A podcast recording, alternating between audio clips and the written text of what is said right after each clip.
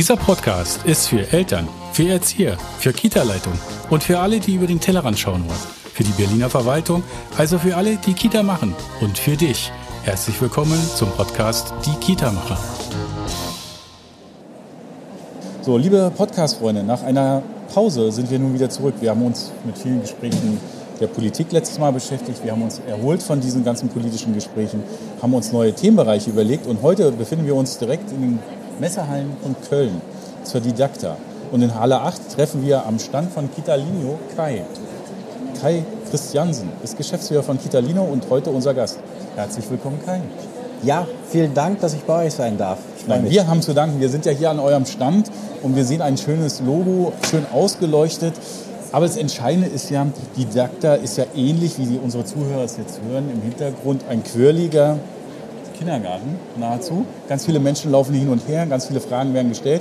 Zumindest der Lärmpegel ist jetzt identisch, könnte man fast sagen.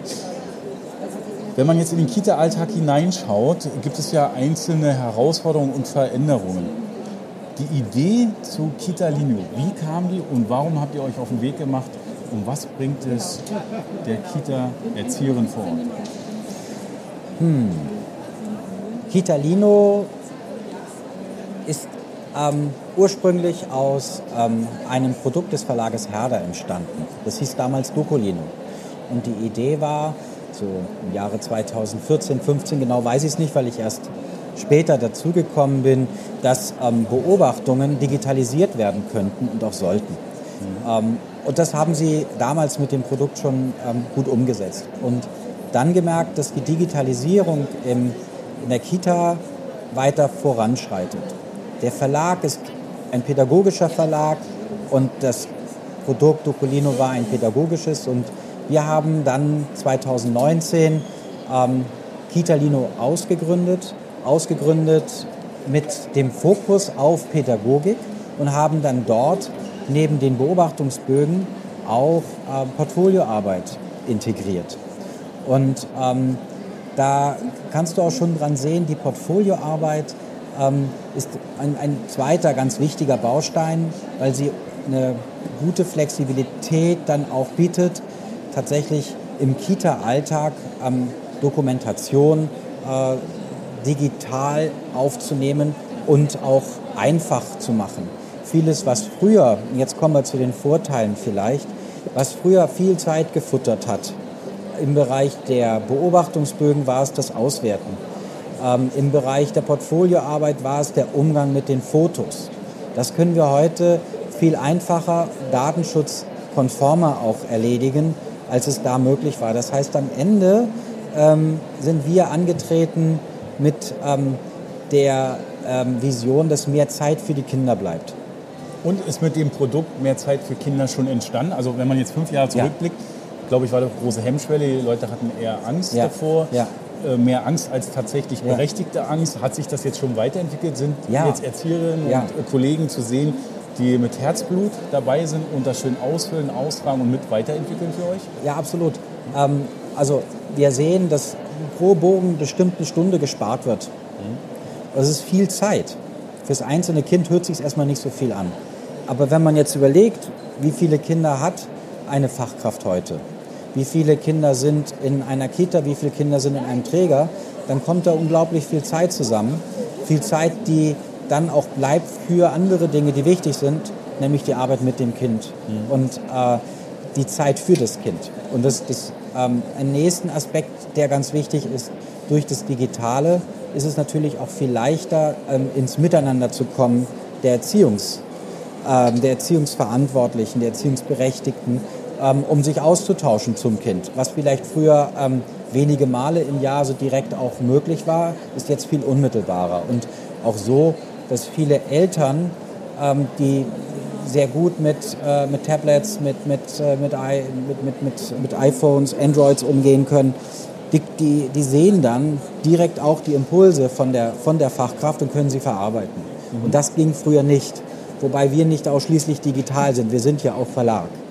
Und, Absolut. Also ihr ähm, habt die klassischen äh, Lehrmaterialien und Lernmaterialien auch in diesem Bereich und die habt ihr, wenn ich es richtig gesehen habe, vorhin auch ein digitales Angebot für die Pädagogen dabei. Also in genau. der Ergänzung sozusagen, in der genau. Kommunikation mit den Eltern und in der Fortbildung, in der Portfolioarbeit für die Pädagogen. Wenn wir uns jetzt hier so ein bisschen umschauen, sehen wir, es ist voll. Es gibt ganz viele, wir sind in einer speziellen Halle nur für frühkindliche Bildung. Und es gibt weitere Anbieter, die sagen, wir haben digitale Lösungen. Wir sind die, die gebraucht werden. Was unterscheidet euch oder was glaubst du, warum habt ihr den richtigen Fokus gesetzt gegenüber den anderen? Was macht euch sozusagen aus? Naja, ich glaube, die anderen haben auch richtige Foki für sich gesetzt. Mhm. Unser Fokus ist die Pädagogik. Da kommen wir her, das können wir besonders gut und das wollen wir auch machen. Mhm. Und äh, wir, ähm, wir basieren uns ähm, dann auf all die Themen, die sich ähm, um die Pädagogik dann ranken. Mhm. Einmal um die Prozesse, aber dann auch um den Content. Und den Content kann man bei uns ähm, auch dann ähm, abrufen. Das heißt, wenn eine Fachkraft Fragen hat, kann sie bei uns in die Fachimpulse reingehen und dort die Bücher dazu lesen, die Hefte dazu lesen. Mhm. Das ist der Gedanke. Wir möchten digital und analog miteinander verbinden, damit es dann beides hat, weil wir nicht daran glauben, nur das eine. Jetzt guckt man nur den Stand. Hinter dir, das sehen ja unsere Zuhörer nicht, aber hinter dir ist ein schönes, großes Logo. Kitalino ja. steht drunter und in dem Logo, damit es alle wissen, ist ein nettes, fröhliches Männchen. Ja. Jetzt du lächelst schon, du weißt, weil wenn man das alte Logo sich anschaut, das vorhergehende Logo, würde ich sagen, hat so Strichmännchen, AB-Männchen ein bisschen. Ja. Ja. Und jetzt ist es ein ganz tolles. Warum habt ihr das verändert? Was steckt dahinter? Und dann kommen wir zu dem Schriftzug, der oben drüber steht. Ja, also ähm, das, das, das erste, der, wir nennen es Lino, ähm, der erste Lino, der ist halt entstanden als ähm, noch sehr, sehr rational, als es um Beobachtungsbögen geht, um Entscheidungen, ist das jetzt, ist es, ist, ist, ist eine, ist eine Kompetenz vorhanden oder nicht? Und da, da merkte man auch, mhm. dass es sehr ums, ums Rationale geht. Und dann haben wir jetzt weiter gearbeitet und ein Team aufgebaut und haben auch gemerkt, neben diesem Rationalen brauchen wir auch sehr viel Emotionales. Wir brauchen die Wärme, die wir auch als Team transportieren und haben dafür auch einen Ausdruck gesucht und auch gesehen, dass, das, dass ein neuer Lino ähm, das besser transportieren kann, was Kitalino heute ist. Kitalino ist weitergewachsen, mhm. Kitalino hat sich weiterentwickelt und wir haben dafür einen Ausdruck gesucht und auch gefunden mit, äh, mit unserer äh, lieben Kollegin der Theresa, der, der, die dieses, diesen neuen Lino entwickelt hat, auf den wir fürchterlich stolz sind. Das glaube ich.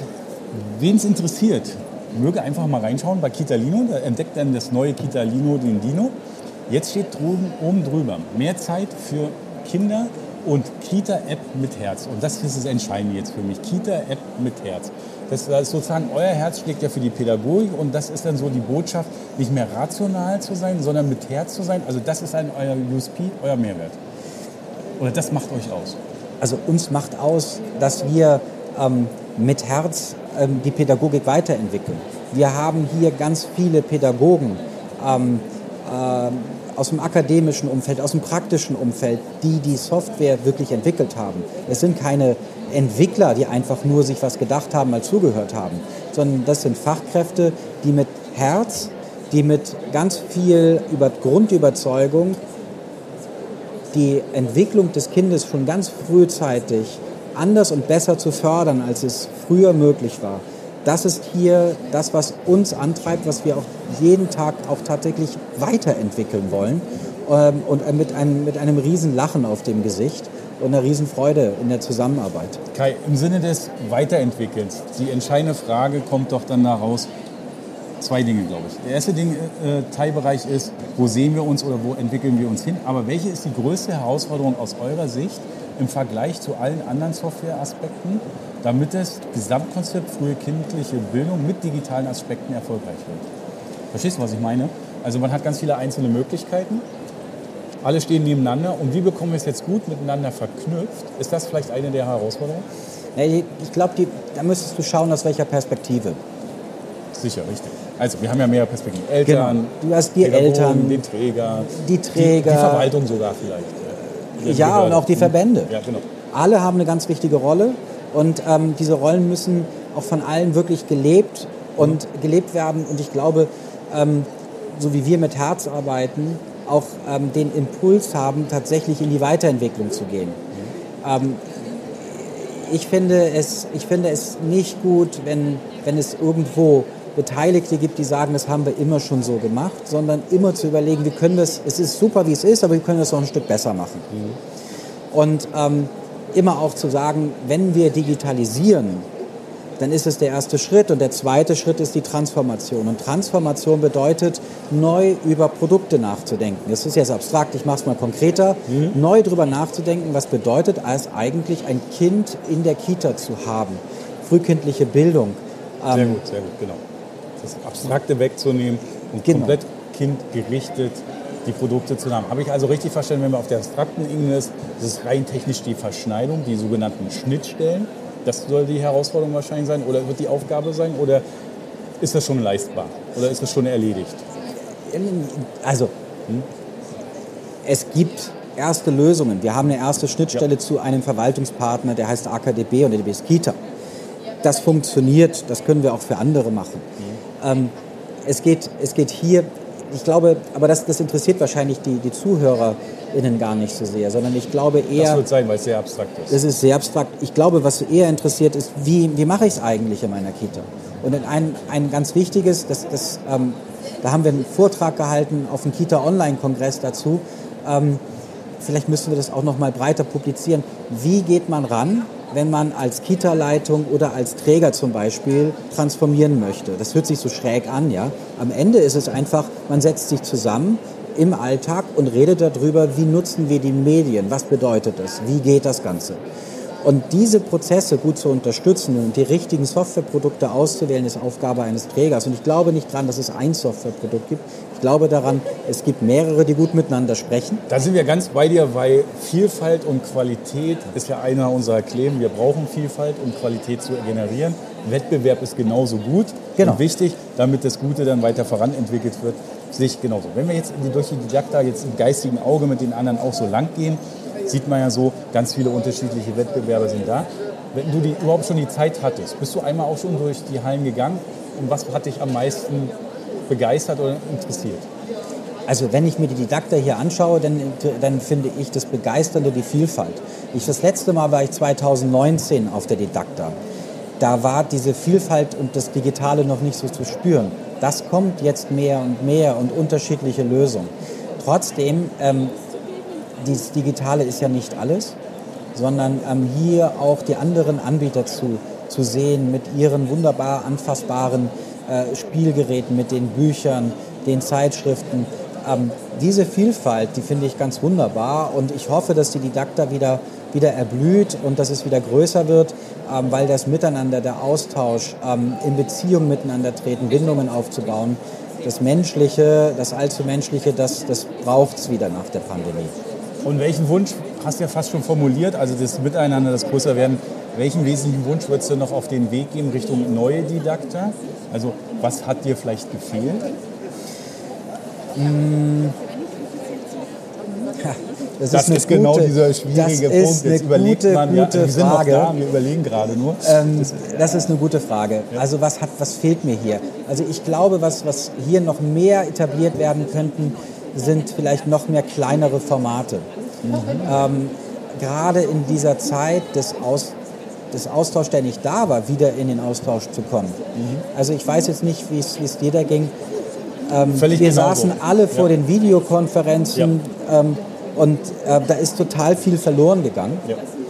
Absolut, also das sehe ich genauso, da bin ich voll bei dir. Das ist genau der so Punkt, was hat mich auch sehr erfreut, wieder mal drei Tage dann live in unterschiedlichen Interaktionen zu sein und zu, auch zu sehen. Jetzt gerade wieder bei eurem Stand sieht man ja ganz viele junge Menschen sind da, die sind begeistert, gucken sich an und fragen schräg rüber, gucken an den nächsten Stand. Also sie sind alle im Austausch miteinander. Ja. Und ich glaube, das macht es aus, das ist das Kribbeln. Also das sollten wir uns in der Tat wünschen. Und wir haben dann gelernt, digitale Welt ist wichtig, ist ein Erleichterungselement, aber die Mischung macht es zwischen klassischen, physischen und digitalen. Ich ja. glaube, das ist es. Das ist es auch. Wunderbar. Ich danke dir, Kai, dass wir bei dir sein durften.